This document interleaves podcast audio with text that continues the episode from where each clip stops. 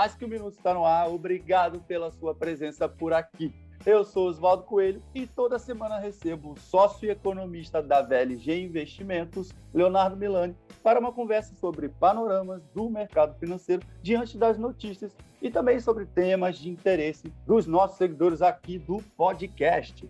Antes de mais nada, é importante destacar que este programa não faz qualquer tipo de recomendação de compra ou venda de valores e ativos mobiliários. A proposta é apenas gerar um debate sobre os temas em evidência no noticiário econômico e como que eles podem influenciar no mercado financeiro aí, nos seus investimentos também.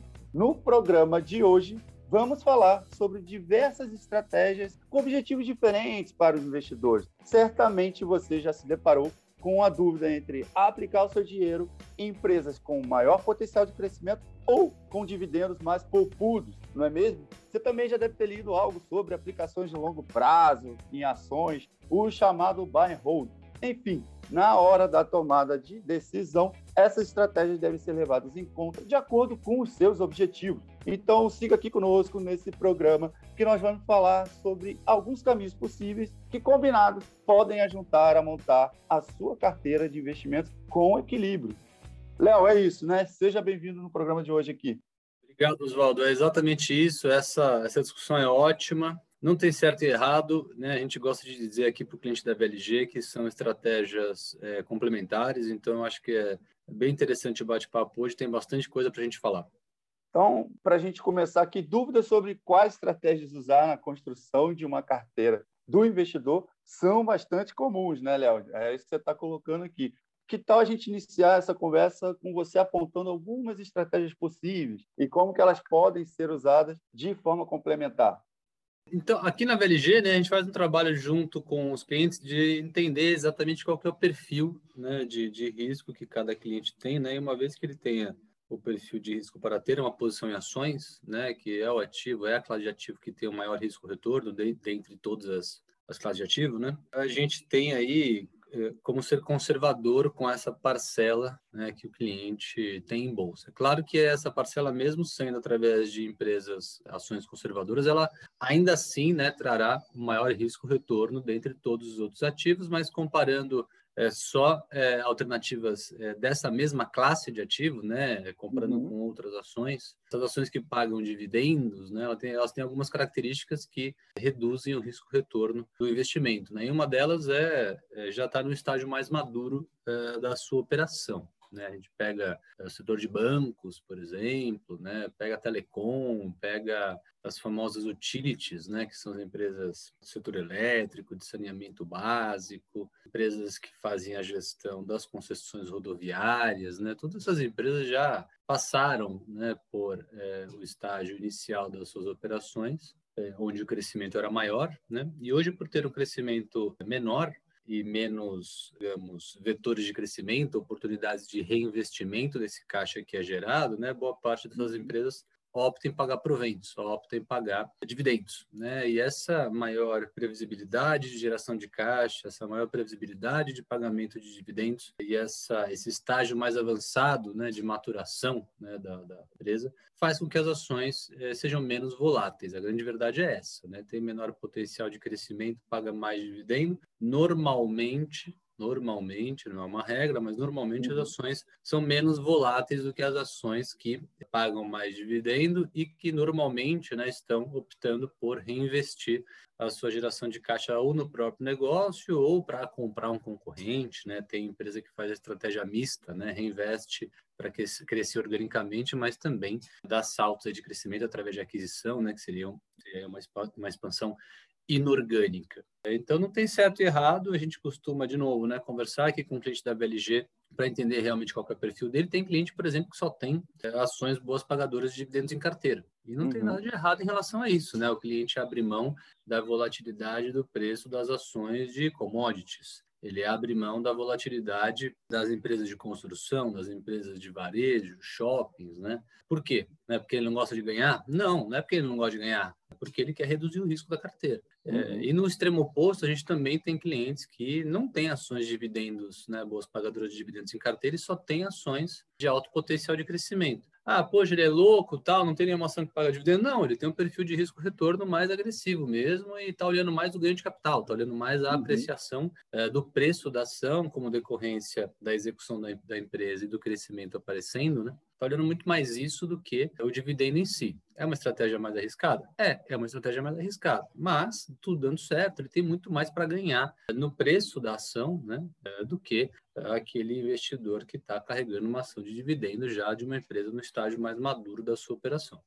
Sim. Assim como você citou o caso das empresas mais maduras, né, que já passaram por algumas etapas e hoje distribuem dividendos, porque não tem muito mais para onde crescer, a não ser uma manutenção.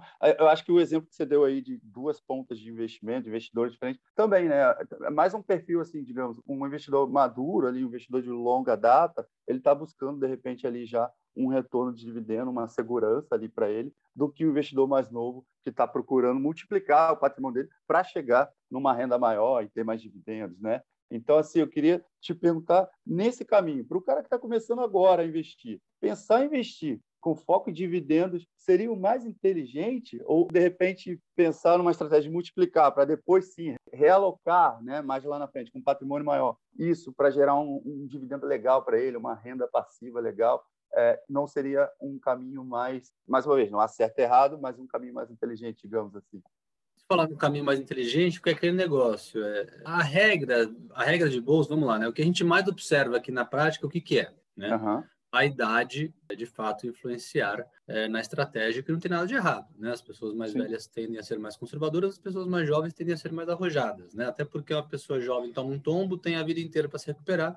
e a pessoa mais velha, não, não é, é bem por aí. Né? Então, é, sim, a gente observa né, pessoas mais novas sendo mais arrojadas ou talvez menos interessadas na média por empresas que pagam bons dividendos, porque elas estão interessadas mesmo na multiplicação do capital. Tem cliente novo que gosta de, de carteira de dividendos, gosta de ações de dividendo e não investe né, em empresas de alto crescimento, por ser mais conservador, tem. Né? Uhum. É, de novo, não é, não é uma regra, não tem certo e errado, e a gente observa isso na prática. Né? Tem bastante gente jovem que vira para a gente e fala: olha, eu, eu quero correr o menor risco possível, ter uma renda extra, né, conhecer os melhores pagadores de dividendos, vamos fazer uma carteira nesses modos. Mas a gente observa na média, né? Sim, jovens mais arrojados e as pessoas mais velhas um pouco mais conservadoras. O que é mais inteligente? Cara, não, não tem essa resposta, né? O mais inteligente uhum. é você estar tá fora de bolsa quando o momento macroeconômico piora. É quando o ciclo político bom se encerra e começa um ciclo político negativo. Quando o governo bota o dedo na economia. Quando aquela carteira de ações que você tinha, aquelas empresas começam a divulgar resultados ruins, né? Eu acho que tem, tem momentos bons e ruins para estar tá maior ou menor em bolsa, né? De acordo uhum. com todos os seu, seus investimentos, né? O percentual que você vai ter em bolsa do seu patrimônio, ele, ele, varia ao longo do tempo, ele não é uma coisa estática. Por quê? Porque ao longo do tempo é, temos crises, temos ciclos políticos, né?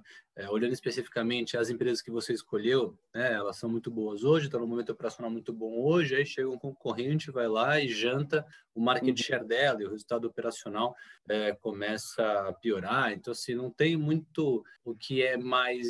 O mais inteligente mesmo é você acompanhar né? E a gente faz muito esse trabalho aqui para os clientes, né, Oswaldo, acompanhar ciclo econômico e ciclo político. Né? Porque quando o ciclo econômico e ou o ciclo político azedarem, não vai ser a hora de trocar as ações de crescimento por ações boas pagadoras de dividendos. Né? Vai ser hora de zerar a é, bolsa, uhum. né? vai ser hora de não ter nada. Vai ser hora uhum. de ir para renda fixa, porque provavelmente a curva de juros vai abrir bastante, os títulos de renda fixa vão estar mais interessantes, vai ser hora de comprar ativos dolarizados, e quando está uhum. tudo errado, tanto no âmbito político quanto no âmbito macroeconômico, o real se desvaloriza, então vai ser a hora de alocar mais em dólar, né, e menos em bolsa, ou zero em bolsa, né? Então, acho que é o mais inteligente aqui seria acompanhar ciclo econômico ciclo político, para daí tomar uma decisão de, ah, não, vou ter bolsa ou não, não vou ter bolsa. De 2015, 2015, 2016, 2014, 15, 16, não compensou ter bolsa. Não uhum. valeu o risco. Ah, não, mas teve uma ação lá dentre todas que subiu. Beleza, foi aquela. Se você acertou aquele cavalo, parabéns. Mas, é, de maneira geral, tinha muita incerteza no ar, né? É, e, por exemplo, investimentos dolarizados deram mais dinheiro, investimentos em renda fixa trouxeram um Sharp melhor, né? uma relação retorno-volatilidade muito melhor do que a relação de bolsa. Então, a gente vai passar por alguns momentos que, na verdade, o mais inteligente vai ser não ter bolsa. Né? E dentre né, essas estratégias, né, vamos lá, tá na hora, vamos supor que esteja na hora de ter, de ter, bolsa, né? Como o momento atual é propício, né? A gente já conversou isso em alguns episódios recentes, né? A gente tem a temporada de resultados agora, ter um momento político minimamente menos turbulento, né? não dá para falar mais calmo, vou falar menos turbulento. É, tem reabertura da economia, vacinação, essa variante Delta preocupa, mas peronomútil, né? Porque está levando a mais contaminação, mas não leva a mais morte. Enquanto não levar a mais morte, não vai ter fechamento de novo das economias, que é o principal risco de mercado. Então, aparentemente, a gente está num bom momento para ter bolsa. Muito bem, dentro da estratégia de bolsa, né? Dado que tem que ter bolsa, beleza. Uhum. Qual a estratégia, né? Dividendos ou ações de crescimento? Ah, não, dividendo. Dividendo na cabeça, independentemente, porque, ah, por quê? Ah, porque dividendo vai pagar o dividendo, o dividendo é garantido, entre aspas, as empresas já estão mais maduras, né? Então, tomar cuidado com isso, por quê? Pegar a telefônica. A telefônica paga um bom dividendo? Paga. 4,5%, entre 4,5% e 6% ao ano, é o que veio pagando uhum. nos últimos anos, então paga um bom dividendo. Ah, mas e o preço da ação? Está nas mínimas de 2020. Está nas mínimas de 2020. Né? A bolsa está fazendo máxima atrás de máxima, né? chegando a acima de 30 mil pontos, e a telefônica está fazendo mínima atrás de mínima. Então, assim, valeu a pena né, seguir cegamente para estratégia de dividendos através de telefônica? Resposta: não, não valeu. Não, não valeu. Então tem que tomar muito cuidado, né? Quando a gente pensa em dividendo, essa, essa sensação que o investimento numa empresa boa pagadora de dividendo é uma coisa mais segura, é um ganho certo, é algo assim que, puta, quem não faz é louco, não é bem por aí, né? E muito do nosso trabalho aqui na, na VLG é exatamente esse, né? Olhar é, a fundo, né? Quais são as boas empresas pagadoras de dividendos e que não estão no momento operacional ruim, né? Que é o caso de Telefônica, né? Por que, que o preço de Telefônica está nas mínimas de 2020? Porque o momento operacional é ruim, porque a competição no setor é infinita, porque as margens estão cada vez mais baixas, porque as pessoas estão é, pagando cada vez menos conta de telefone porque ligam pelo WhatsApp. Uhum. É, a gente aqui na VLG usa o Discord muitas vezes para se comunicar, né? Que é um aplicativo que a Microsoft quase comprou, que é utilizado para quem joga games, né? Pela, pela internet para se comunicar. A ferramenta é uma bala. A ferramenta é uma uhum. bala.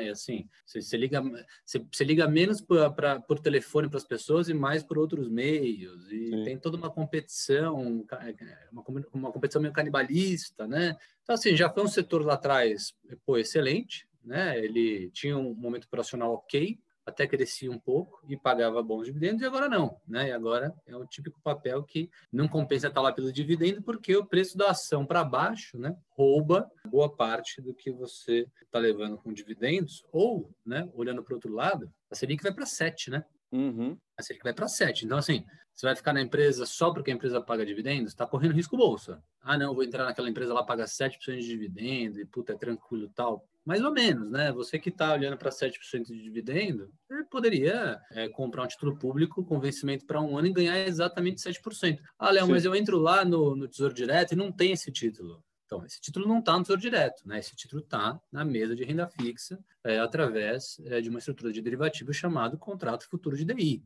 né? Então, a uhum. gente aqui na VLG trabalha exatamente isso, né, com os clientes. Olha, está indo lá por causa de dividendo? Sabia que tem 7% aqui com risco zero? Né, com o risco do Brasil dar o calote na dívida pública, que não, não vai acontecer, é muito difícil que aconteça, ao invés de ficar é, correndo risco bolsa só para ter o dividendo de 5%, 6% ao ano, que seja 7%, né? então tem que valer a pena o risco. Né? Não é só o dividendo, tem que valer a pena o risco de estar em bolsa, porque, de novo, tem tanto crises macro, que acabam impactando todos os papéis, inclusive os bons pagadores de dividendos, quanto o momento operacional, micro ali no, no detalhe, que é, pode atrapalhar o desempenho da carteira, porque, puta, eu escolhi os papéis que pagam bons dividendos, mas o momento operacional deles é, é ruim. Você falou um ponto que eu ia te perguntar, você já esclareceu aí, que é justamente um erro comum, né? Que algumas pessoas acabam escolhendo ativos usando como informação apenas ali o histórico do dividendo yield, né? Então, assim, não é a única linha que deve ser olhada, não é o único indicador a ser avaliado. Você já está apontando aí é, momento econômico, qual é o tipo de matéria-prima, de repente, que a empresa atua, enfim, uma série de outros fatores, né? O market share da empresa está sendo mantido, ampliado, diminuído. Então, acho que são vários fatores que você colocou bem para que o investidor não cometa esse erro de olhar apenas a linha dos dividendos. É, e falando um também, pouquinho mais. Fala, fala, Léo. O contrato também é válido, né? Ah, não, então eu vou olhar para as empresas que têm crescimento, porque o meu risco-retorno, né? Eu tenho um perfil de risco mais arrojado, então eu estou olhando um risco-retorno maior, então eu vou só nas empresas que têm né, potencial de crescimento é, muito grande, estou olhando a apreciação da ação mesmo, não interessa que o dividendo é zero, e vou fazer uma carteira só de empresas que têm alto potencial de crescimento. Bom, legal, dá tudo certo, vai gastar, ganhar bastante dinheiro, mas né, normalmente empresas é, que têm um crescimento potencial forte negociam a múltiplos mais altos também, né? são empresas uhum. mais caras. Quando dá errado para uma empresa de múltiplo alto, quando dá errado para uma empresa cara, é, o tombo é gigantesco. O tombo é gigantesco, né? Quanto maior a expectativa de crescimento embutido no preço da ação, mais a ação pode sofrer quando aquela empresa divulga um resultado trimestral, por exemplo, e não entrega. Uhum. Não entrega. Né? Uhum. Então tem que tomar é, bastante cuidado com isso. Né? As empresas de tecnologia, por exemplo, são super sensíveis a resultados trimestrais e aquela entrega consistente de crescimento, né? Se não uhum. crescer, muita gente vai sair vendendo independentemente do preço e o tombo vai ser grande, né? Então, acho que o caminho aqui é uma, é uma mescla das duas coisas. Sim. No caso de tecnologia, tem uma dependência pela inovação ali, uma pressão constante que se a empresa não, não entrega uma tecnologia melhorada né, e tal, ela vai ficando para trás e, e, vai perdendo valor, sem dúvida. Falando um pouquinho mais aí, Léo, sobre como montar a carteira aí com foco na geração de dividendos que você citou, é, quais são os ativos aí, na sua opinião, que não podem ficar de fora de uma cesta para se ter bons retornos ali mensais, anuais? O que, que o investidor não pode deixar de fora dessa cesta? Uma carteira com dividendos, né, elétricas. Uhum. Eu acho que é o que mais salta aos olhos, né, principalmente transmissoras. Tem um risco retorno bem, bem baixo, né, não depende de chuva, não depende de pagamento de conta, né, elas já têm a receita garantida pelo modelo mesmo, que é contrato. Né, executando bem a estratégia de investimento, ela vai usufruir daquele ativo que ela levou no leilão e a receita dela está é, garantida né, por ambas as partes, tanto distribuidores como geradores. Então, eu olharia para transmissoras, né, Taesa é, e Alupar, é, depois as outras empresas do setor elétrico, né, geradoras e distribuidoras, e olhar para bancos, né? Bancos B3, B3 paga um ótimo dividendo também, paga bastante JCP. Bancos pagam bons, pagam bons dividendos, eu acho que vale a pena olhar com carinho. Quem mais? A gente já falou Nossa. aqui, já fez até um programa uma vez sobre o setor de saúde também, que é um setor que, dependendo da, da, da empresa que atua, ela vai crescendo e gerando bons dividendos também. Setor de saúde é aquele negócio, né? Você pega a Redditor, Mater Dei, Rapville e Notre Dame, esses caras usam boa parte do caixa para consolidar mercado, para sair fazendo aquisição, uhum. pelo menos é o que eles estão fazendo aí nos últimos anos. Então, assim, eu não esperaria um dividendo de 6, 7, 10% para essas empresas, não. Eu ancia que lá uhum. fora se encontra um estágio é, mais maduro, né? As empresas saem de lá de fora. Aqui no Brasil, um estágio inicial ainda, né? Então, acho que não... Muito pulverizado o mercado ainda. Petrobras, né? Agora Petrobras deve divulgar um resultado bom, um, um, dividendo recorde agora. Vale deve divulgar um resultado recorde, né? Faltou falar dessas duas, né? Além de bancos e elétricas, eu colocaria essas duas empresas no radar, com um risco retorno bem maior, né? Do que elétricas e bancos, né? O, o preço da commodity, né? É algo super uhum. incerto. Então, normalmente, Petro e Vale tem uma volatilidade muito maior. Acho que dá para acrescentar essas duas nessa cestinha aí de, de bancos, B3 e elétricas. Certo. Léo, você citou por alto agora aí, e aí eu queria te perguntar, pensando no histórico aí de valorização do dólar, é importante dedicar parte dos investimentos para ativos que estejam atrelados à moeda americana, né? Porque só para a gente ter um comparativo aqui, ó, numa janela de 10 anos, em julho de 2011, o dólar estava cotado ali na casa de R$ 1,56, tá? Agora, na última semana de julho da agora, de 2021, o dólar já estava cotado acima dos cinco reais, ou seja, de 1,56 acima dos cinco reais. E esse ano já chegou a encostar em seis. A gente teve dias que o dólar chegou a encostar nos seis reais. Então, dentro de uma estratégia ah, de longo prazo, pensando em dividendos também, é, receber parte deles em dólar daqui a alguns anos, por exemplo, pode ser uma forma aí excelente para potencializar os ganhos recorrentes, né? Sim, o investimento dolarizado ele é mais conservador, ele protege, né? Então está relacionado investimentos mais conservadores em ações brasileiras, né? Boas pagadoras de dividendos. Lá fora a gente tem títulos de renda fixa, né? Os famosos bonds que uhum. pagam juros semestral, né? Essa, esse é um ótimo investimento, né? Títulos de renda fixa não só de empresas brasileiras, mas como empresas eh, do mundo inteiro, né? Seriam aí os os CDBs, né, as LCIs, as LCAs, os CRAs é, dolarizados, né, emitidos lá fora. Tem muito cliente da VLG que, de fato, é, tem carteira de bons, né? É, a gente ajuda os clientes nisso é, também e eles recebem esse esses juros é, semestral e estão protegidos contra a alta da inflação, estão protegidos contra a desvalorização aqui do, do real, né? É uma boa. Para o cliente que não tem um perfil para a bolsa, né, e que quer ter essa recorrência, né, no recebimento de algum tipo de dividendo, né, a gente tem preferido bastante, né, a gente tem gostado bastante desses títulos IPCA+. Né, os títulos de renda fixa uhum. IPCA+, né, é o extremo oposto da bolsa, né, potencial nenhum, né, de é, valorização do, do, principal, né, acima é, da Sim. taxa de juros pré-contratada e paga cupom ou trimestral ou semestral, né? Então é apurado lá o IPCA mais 4,5, IPCA mais 5 do semestre ou do trimestre, isso cai na conta do, do cliente, inclusive isento de R. Né? Então, muitos clientes chegam para investir em bolsa aqui na VLG, né? porque querem seguir essa estratégia de dividendos, né? para terem uma renda recorrente. Né? E aí, à medida que a gente vai conversando com os clientes, a gente vai percebendo que o cliente não tem perfil para bolsa, não tem perfil uhum. para bolsa. Né? Então, uhum. o vizinho falou lá no churrasco né? que as ações boas pagadoras de dividendos, né, tem essa renda certa e que é tranquilo e pode botar o dinheiro em bolsa nessas empresas, a gente aqui acaba é, desmentindo isso, porque não, né? O risco bolsa ele vai continuar existindo mesmo que as empresas paguem bons dividendos. E uma das maneiras de a gente solucionar né, essa questão de uma classe, um investimento numa classe de ativo que pague uma mesadinha, investimento numa classe de ativo que pague uma renda com alguma frequência, né? Então, aí os CRAs, é, os CRIs e as debêntures incentivadas que pagam essa renda ou trimestral ou mensal, né, a parte dos juros é, ou trimestral ou mensal, que você pode enxergar como um dividendo, né? Uhum. Isento de R e um pinga-pinga ali em cima de um título de renda fixa. Sim. Já que a gente está falando aí de longo prazo, e você citou que em alguns momentos é, é, até pode ser até interessante não estar né, alocado na bolsa ali por conta do risco e tal. Então, assim, você pode explicar o, motivo de existir a estratégia buy and hold, por exemplo? Qual é a lógica que existe por trás dela, já que seria algo para você segurar a ação ali e ficar com ela ao longo da vida, durante décadas, enfim. Faz sentido para você? Faz sentido, faz sentido. É, lembrando que a gente mora no Brasil, né? Uhum faz sentido lembrando que quem desenvolveu a estratégia lá, Warren Buffett, né, o pessoal que segue é, valor, né, o, buy and hold, né, comprar empresas baratas, tem um potencial de crescimento grande, o retorno sobre o capital investido alto, né, comprar e sentar em cima, é legal? É legal. Funciona? Funciona. Principalmente no país desenvolvido. Uhum. Principalmente no país que o juro é zero e a estabilidade política reina. Né? No Brasil, essas duas coisas não acontecem. No Brasil, essas duas coisas não acontecem. Né? Não tem estabilidade política e a gente não tem um crescimento econômico é, consistente. Cedo ou tarde a inflação aparece, como está acontecendo agora, e o Banco Central vai ser uhum. obrigado a botar a Selic em 7. Né? Tomara que pare em 7, mas a dinâmica inflacionária é completamente imprevisível. Então, assim, o buy and hold funciona? Funciona. Ah, então é só comprar as empresas baratas, tem retorno sobre capital investido, sentar em cima e abrir, abrir o home broker ali, abrir o meu, a minha carteira de investimento daqui a 10 anos. Não, não, uhum. infelizmente não, né?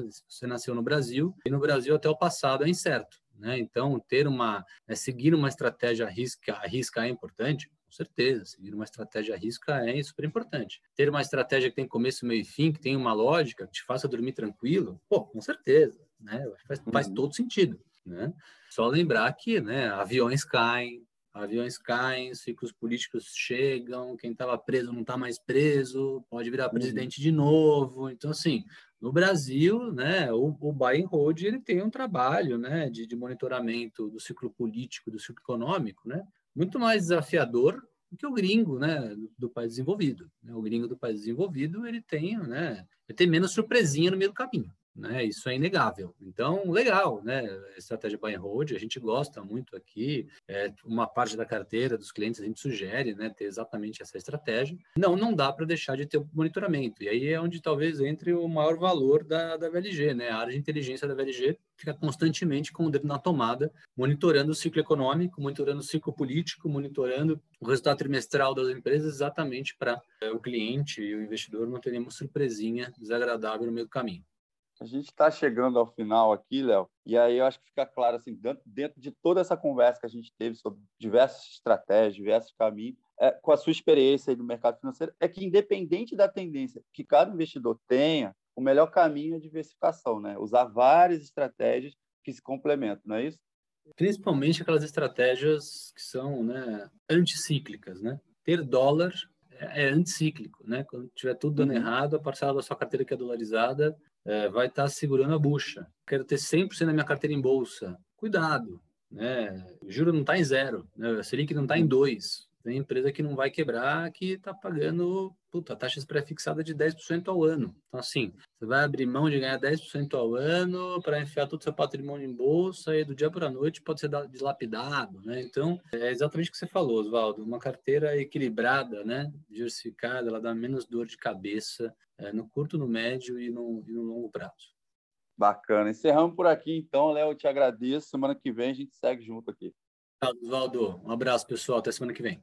E você, ouvinte, que nos acompanhou até aqui, siga conosco também nas redes sociais através do arroba Mercado Minuto e também fique bem informado pelo nosso site mercado1minuto.com.br. Por fim, compartilhe esse podcast para chegar ao maior número de investidores possível. Até a próxima semana. Tchau, tchau.